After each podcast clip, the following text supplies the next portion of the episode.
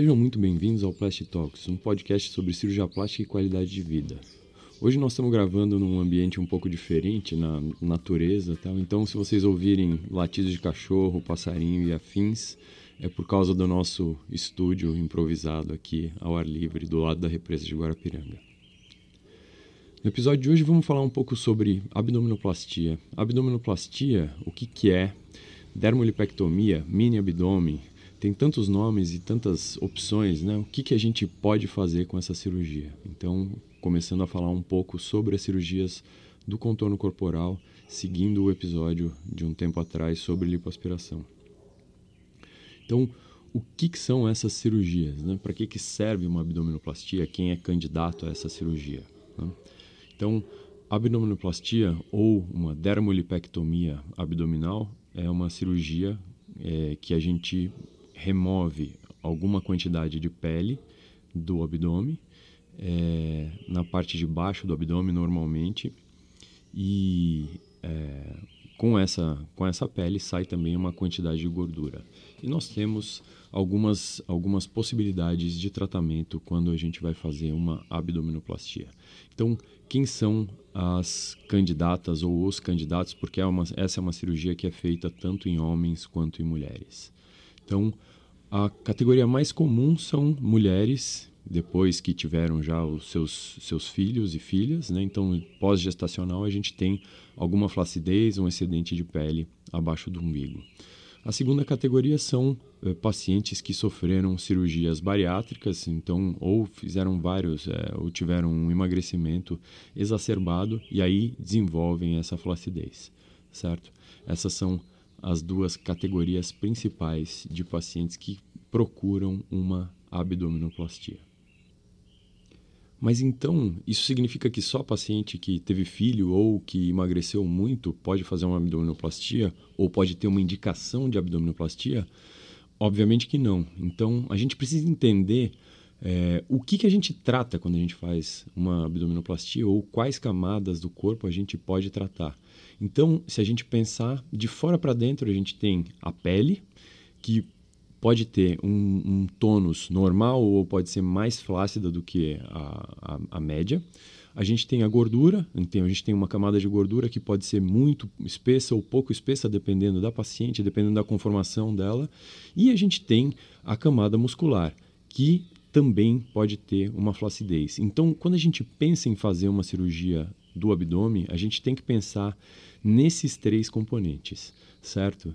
Então, a gente pode pensar, então, inicialmente na camada muscular, a gente tem pacientes que têm um tônus muito bom da musculatura e a gente tem pacientes que têm um, um, um afastamento da, dos músculos do abdômen, que a gente chama de diástase, que pode acontecer por causa da gravidez ou por causa de um ganho de peso e perda de peso. Então, homem também tem diástase, não tanto quanto mulher que teve gestação. Outra coisa que a gente tem que ter sempre em mente quando a gente está fazendo a avaliação pré-operatória de um, um, paciente ou uma paciente que vai ser submetida à abdominoplastia é a possibilidade que esses pacientes têm de ter hérnias, então hérnia umbilical ou uma hérnia por alguma cirurgia que essa paciente possa ter feito, e isso pode ser corrigido e deve ser corrigido durante o mesmo tempo da cirurgia, e para isso a gente precisa fazer esse diagnóstico, certo? É, em relação à, à gordura, a gente tem que olhar. Então, tem pacientes que têm é, que são extremamente magras, que não têm muita gordura, então a gente simplesmente faria a retirada da quantidade excedente de pele e de gordura que, ela, que essa paciente tem. Né? Pacientes que têm uma camada de gordura mais espessa, elas têm um benefício de associar a lipoaspiração junto a, a, quando a gente faz a cirurgia. Então, a gente lipoaspirar a, a parte que vai ficar né, a parte de cima do abdômen, então tudo que fica para cima do umbigo, a cintura, o dorso, a gente pode associar a lipoaspiração. E aí a gente tem um nome um pouquinho diferente para isso, né, que a gente chama isso de lipoabdominoplastia, ou seja, nós estamos fazendo uma lipoaspiração junto e a gente tem alguns benefícios que a gente vê um pouquinho mais à frente de fazer uma lipoabdominoplastia certo? E a terceira coisa que a gente tem que ter atenção é a qualidade da pele. Então, quem tem um tônus de pele muito bom, a gente não tem muita coisa para fazer. Mas quem tem a pele muito flácida, além das retiradas, das ressecções de pele, a gente tem alguns tratamentos para flacidez que a gente pode fazer e especialmente para pacientes que não têm uma grande sobra de pele. Então, a gente vai tratar disso aqui um pouquinho mais para frente. Então, quem deve fazer uma consulta, quem deve é, achar que precisa de uma abdominoplastia? Então, basicamente, pessoas que têm flacidez, excesso de pele e que se incomodam com o contorno do abdômen. E aí, é, na consulta, a gente aborda alguns aspectos. Como eu disse um pouquinho atrás, é, a gente vê a flacidez da musculatura, a quantidade de gordura, a gente vê o tônus da pele, se a pessoa tem hérnia ou não. Todas essas coisas são examinadas. Normalmente, a gente examina também o dorso, né? porque é muito esquisito a gente fazer é, uma cirurgia e, e, não tratar a volumetria inteira do, do corpo. Então a ideia é que a gente veja e a gente pode, nessa oportunidade, fazer também uma cirurgia do contorno corporal, melhorar um pouco o flanco é, e, e, e, o dorso, e a gente tem aí um ganho global nessa, nesse contorno e a gente tem um ganho também de qualidade de vida, certo? É, é possível também a gente é, associar isso com outras cirurgias, como uma mamoplastia, uma inclusão de prótese de mama ou lipoaspiração em outras partes do corpo. A gente só tem que ter algum critério para não fazer cirurgias muito longas, né? porque a ideia é sempre que a gente tenha segurança na nossa, no nosso tratamento. E aí, passando é, durante a consulta, o que, que, é analisado? Além da, da história médica da paciente, a gente vai atrás de outras questões é, saber se a paciente, é, então, número de gestações, se ela teve partos normais ou cesárea, porque isso é importante, né? Se a paciente tem uma cicatriz, ela pode ter hérnias, se ela já fez alguma outra cirurgia, como apendicectomia ou outras cirurgias, então, é, cicatrizes em, em alguns lugares do corpo atrapalham essa cirurgia porque diminuem a quantidade de sangue que chega para a pele. Então, gente com cicatrizes, especialmente de cirurgias de fígado, que são cirurgias que deixam cicatrizes transversas. Então, é, hoje em dia é muito difícil de alguém fazer uma, uma cirurgia de vesícula aberta, né? Normalmente é, tudo é feito por vídeo e aí são pequenas é, cicatrizes mas é, pacientes que têm cirurgias abertas desse andar superior da, da, da barriga é, inspiram um pouco mais de cuidado e a gente tem que adaptar um pouco essa cirurgia. Né?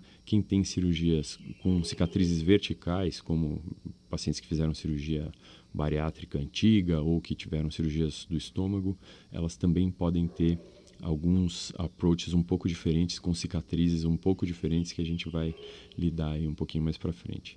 E aí, é, então, é feita essa história médica, a gente vê e é, aí a gente passa para o exame físico para ver se a paciente, quanto de flacidez que a paciente tem, né? Então a gente tem basicamente é, pacientes com nenhuma flacidez de pele, é, que são pacientes candidatas à lipoaspiração, a gente tem pacientes com é, muita flacidez que vão fazer uma dermolipectomia clássica, tradicional, e tem pacientes que estão no meio dessa, é, desses dois grupos que têm um pouco de flacidez, e essas são pacientes que normalmente a gente vai propor algo como uma mini abdominoplastia, que é uma cirurgia um pouquinho diferente do que a gente vai falar. Então vamos começar falando sobre a abdominoplastia clássica, certo? E, e depois a gente passa para os outros procedimentos. Antes de fazer a, a, cirurgia, depois do exame físico, o que a gente faz é, né, é pedir alguns exames, como especialmente o ultrassom da parede abdominal, e a ideia aí é pesquisar se o paciente tem hérnias ou se tem uma diástase muito importante, isso por um motivo é, que é se eventualmente pacientes com hérnias e com, com diástases muito pronunciadas, essas pacientes elas têm uma, uma possibilidade do uso do plano de saúde para pagar ou para cobrir uma parte dessa cirurgia, certo? É, pacientes que têm realmente muita, muita sobra de pele e fizeram cirurgia bariátrica, normalmente essas pacientes também podem usar o plano de saúde para cobrir é, o reembolso da equipe médica e a parte hospitalar. Então, tudo isso é, deve ser considerado e a gente conversa sobre isso na consulta médica no pré-operatório. Uma vez definido isso, a gente tem então alguns tipos de cirurgia. Então, a abdominoplastia ou a dermolipectomia clássica, é, o que, que, é feito? Então, normalmente a gente começa com uma cicatriz a mais ou menos 5 a 6 centímetros acima da fúrcula vaginal, né? um pouquinho para cima do Monte de Vênus. É, isso normalmente pode coincidir ou não com uma cicatriz de cesárea que essa paciente tenha é, e a gente faz uma, uma, um corte, uma incisão em volta do umbigo, certo? Então, é, descola-se a, a, a, gordura junto com a pele da musculatura, a gente expõe a musculatura, isso a gente vai lá até as costelas, e aí a gente pode fazer o tratamento da diástase e das hérnias que esse paciente eventualmente tenha é, por esse acesso. Né? Aí corrige então essa flacidez da musculatura. Na hora que você aproxima, é como se é, a gente amarrasse a musculatura. Né? Na hora que a gente aproxima a musculatura, a gente é, deixa a barriga, quando, numa visão de lado, a barriga um pouco mais reta e olhando a paciente de frente, o que a gente tem é uma, um acinturamento, certo?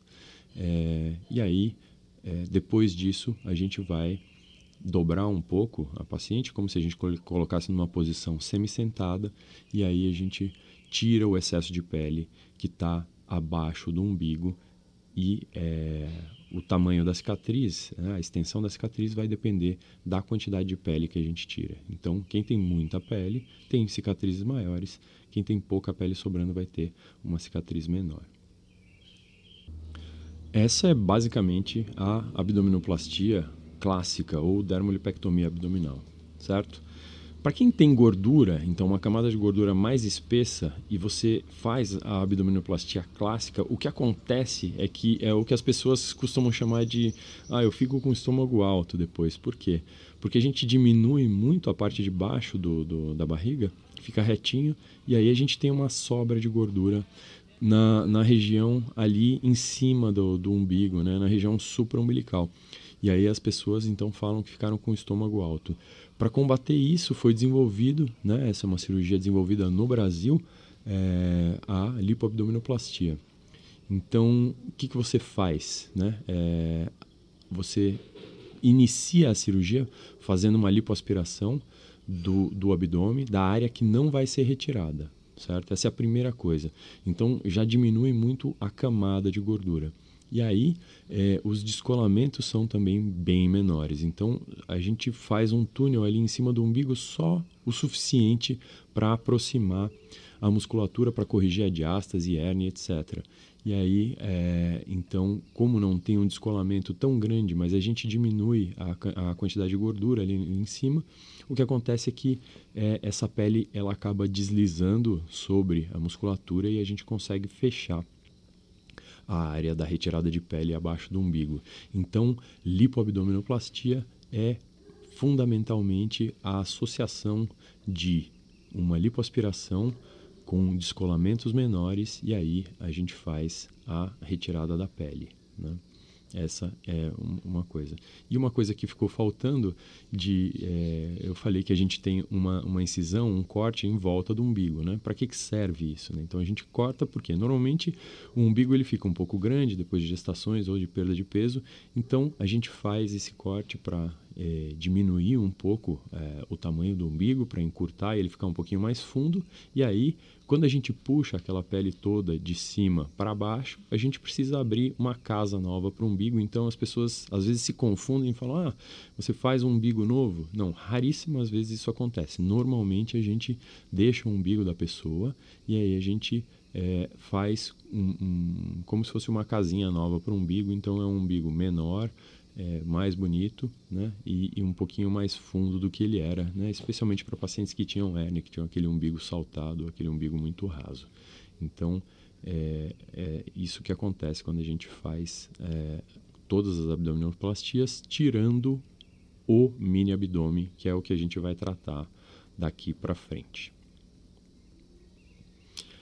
Então, mini abdômen, o que, que significa isso? Que cirurgia é essa? E aí existem é, muitas variações, mas fundamentalmente o mini abdômen é, ele serve para quem?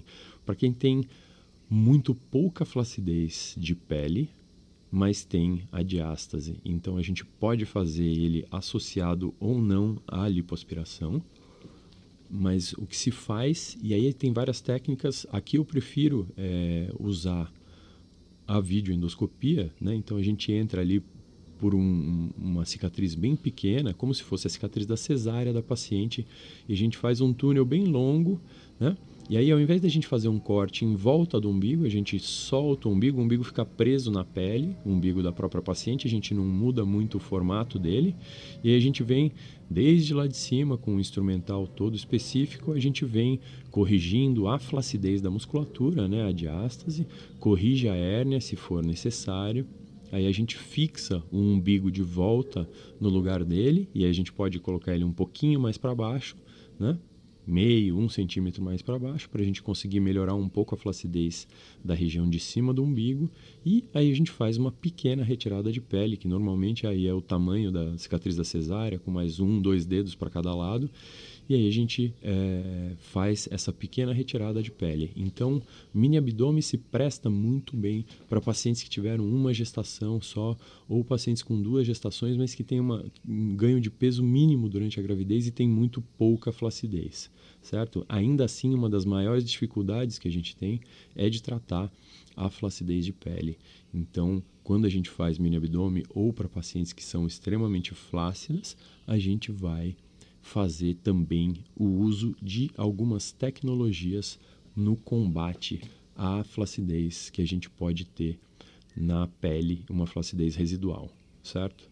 Então, mini abdômen, é, cicatriz reduzida, pouca retirada de pele, tratamento da diástase. Ah, é possível fazer um mini abdômen e sem nenhuma retirada de pele? Sim, aí eu estou basicamente fazendo a correção da diástase é, abdominal dessa paciente sem nenhuma retirada de pele. E para isso eu posso fazer isso de dois jeitos. Aí eu posso fazer isso soltando a pele e a gordura da musculatura, como a gente faz normalmente, a gente faz essa correção, né? aproxima, amarra o músculo, por assim se dizer, ou então, e aí a gente fecha, ou então a gente pode fazer isso por vídeo laparoscopia ou com robô. Aí a gente entra e faz essa correção toda por dentro. A diferença aí é o approach. Então, quando a gente faz isso por uma cicatriz é, infraumbilical, quando a gente faz isso por uma cicatriz tipo a da, da cesárea, é, a gente tem essa cicatriz exclusivamente. E quando a gente faz isso com o robô ou com a, a, a vídeo laparoscopia, aí você tem três, quatro, cinco cortes pequenos, que são os é, que a gente já está habituado com cirurgias é, laparoscópicas, que são, é, então, basicamente pequenos cortes de meio, um centímetro, que a gente usa para fazer esse acesso, e isso é feito, essa correção é feita toda por dentro, né? Então, as únicas cicatrizes visíveis seriam essas cicatrizes é, dos portais e da entrada da câmera ou dos braços do robô, ok? Então, e é isso que a gente tem de correção de diástase e mini abdômen. Pra... Também podemos falar um pouco sobre pacientes que têm algumas apresentações menos típicas. Então tem gente que só tem flacidez para cima do umbigo. Tem gente que tem cicatrizes em alguns lugares, como a gente comentou, então cicatrizes em cima, que é, já operaram vesícula aberta ou que fizeram cirurgias no fígado, é, pacientes que têm cirurgias na linha média, ou seja, bem no meio do, do abdômen. Então, cada pessoa tem uma particularidade, né? E apesar dessas, dessas apresentações serem menos típicas, a gente tem que contemplar isso no nosso exame físico. Então, quem não tem nenhuma flacidez embaixo do umbigo, não precisa fazer uma, uma abdominoplastia clássica. Aí, é, essas pacientes elas têm é, uma alternativa que é o abdômen reverso. Então, é, para essas pessoas, ao invés da gente colocar a cicatriz embaixo, dentro da, da, da calcinha, a gente põe a cicatriz no sulco da mama. Então, você tira a pele de baixo para cima né? e trata essa flacidez. Isso quando é uma coisa absolutamente exclusiva. Então, a gente chama isso de abdominoplastia reversa. Então, a cicatriz ela pode ficar ali na região do sulco da mama. Se é uma paciente que já tem uma cicatriz de mamoplastia, muito bom. Aí você já tem uma cicatriz lá é, e aí você posiciona a cicatriz junto com a da, da, da mamoplastia. Né? Se a paciente não tem, aí é, é, esse é o lugar que a paciente vai ter as cicatrizes, né? É na região do sulco. Pacientes que têm cicatrizes já de uma cirurgia de fígado ou de cirurgia de vesícula aberta, essas pacientes é, elas têm uma dificuldade maior do sangue chegar. Então, é, essas são pacientes que têm que ter um certo cuidado na hora de fazer a abdominoplastia. Então, nem sempre a gente consegue fazer uma cirurgia normal, que é descer toda essa pele de cima para baixo. Né? Não que seja impossível de fazer, mas existe uma chance maior da gente ter problemas de cicatrização por falta da chegada de sangue. É, quanto mais extensa essa cicatriz, maior a chance da gente ter problemas de cicatrização. E pacientes que já têm aquela cicatriz bem no meio da barriga, em cima do umbigo, aí a gente pode fazer é, ou um, uma cirurgia normal e aí essa cicatriz ela vai descer né? Então ela vai descer e vai passar a ficar na parte de baixo do, do abdômen, ou então você pode fazer uma abdominoplastia vertical. Você usa essa cicatriz e você tira então a pele no sentido lateral, faz essa, essa extensão e aí normalmente é, esses pacientes é, a gente faz uma reconstrução do umbigo, né? Então, é, essa é uma possibilidade. E é, pacientes que têm essa cicatriz vertical, a gente pode fazer também o que a gente chama de uma abdominoplastia tipo âncora, né? que é uma coisa muito feita em pacientes pós-bariátricos, pós-grande perda ponderal. Então, esses pacientes que perderam muito, muito peso, eles têm é, uma flacidez, uma sobra de, em todas as dimensões, tanto no sentido, é, tanto aquele avental, quanto no sentido lateral. E aí, quando você faz uma cicatriz é, vertical associada a uma cicatriz inferior, aí você tem um, grande ganho de contorno corporal. É a maior retirada de pele que você pode conseguir fazer nesses pacientes, certo? Essa é uma, uma outra possibilidade. Então, é uma cicatriz em âncora e a ressecção ela parece uma flor de lis ou um, um, um bumerangue daqueles australianos que tem três componentes, mas é, isso normalmente é discutido com é, os pacientes durante a consulta e, e as cicatrizes em, em, geral evoluem muito bem. Né? A gente não tem muito problema com cicatrizes. Quando a gente tem cicatrizes verticais em homens, é, elas ficam escondidas pelos pelos. Né? Em mulheres, a gente não tem essa, essa facilidade, então a gente precisa ter um pouco mais de cuidado com as cicatrizes, então é mais difícil de indicar isso em mulheres. E existe para os pacientes pós-bariátricas uma outra possibilidade que é a gente chama de torsoplastia circunferencial, ou seja, você faz uma cirurgia que dá a volta inteira no corpo, porque aí você consegue tratar também a flacidez da região posterior. Então você melhora um pouco a região glútea, a região da cintura. Então você começa é como se você tirasse uma boia, né? Então tira um pouco de pele da região das costas, aí vira o paciente, fecha, vira o paciente e aí finaliza essa essa cirurgia na frente como uma abdominoplastia tradicional. Então essas são as possibilidades de cicatriz que a gente tem para a abdominoplastia. Então desde uma cicatriz pequena é, na parte embaixo do umbigo a uma cicatriz é, mais completa, de um osso até o outro, de uma crista ilíaca até a outra, e a cicatriz umbilical, que é a abdominoplastia tradicional. A gente tem cicatrizes menores com a mini abdômen, a gente tem uma cicatriz circunferencial com a torsoplastia, ou a gente tem cicatrizes verticais ou cicatrizes combinadas como a, o abdômen em âncora. Então essas são as possibilidades. Ah, e eu já ia esquecendo do abdômen reverso, que é a cicatriz que fica na região do sulco das mamas. Então essas são as possibilidades de cicatriz nas abdominoplastias. Bom, já falamos o que fazer é, com a pele e com a gordura, é, com a musculatura, com tudo que sai, cicatrizes, vias de acesso e etc. Agora a gente tem que falar um pouco sobre o que fazer com a pele que fica, né? que é o mais importante. Né? Não é o, o que importa não é o quanto sai, é o contorno que você dá nessa cirurgia. Então, é, para pacientes que têm é, ou uma vontade muito grande de terem cicatrizes menores, ou pacientes que têm uma qualidade de pele realmente muito ruim, é, pós-emagrecimento, pós-gestação, a gente pode fazer algumas associações, certo? Então, é, a gente já falou um pouco sobre isso, ou bastante, no capítulo ali, no, no episódio sobre lipoaspiração, mas vamos dar uma pincelada aqui. Então, a gente, normalmente, a gente tenta usar algumas energias, né, o que a gente pode fazer para promover a síntese de colágeno e melhorar um pouco a retração da pele. Então, é, normalmente o que se faz aí é o uso ou a associação de algumas tecnologias. A gente pode usar ultrassom, né? é, a gente pode usar plasma e a gente pode usar laser. A ideia é cada máquina funciona de um jeito diferente. Normalmente a gente faz esse uso no intraoperatório e a gente pode fazer é, também o uso no pós-operatório. Ok? Então, é, o laser é uma cânula de lipoaspiração, como se fosse uma lipoaspiração normal.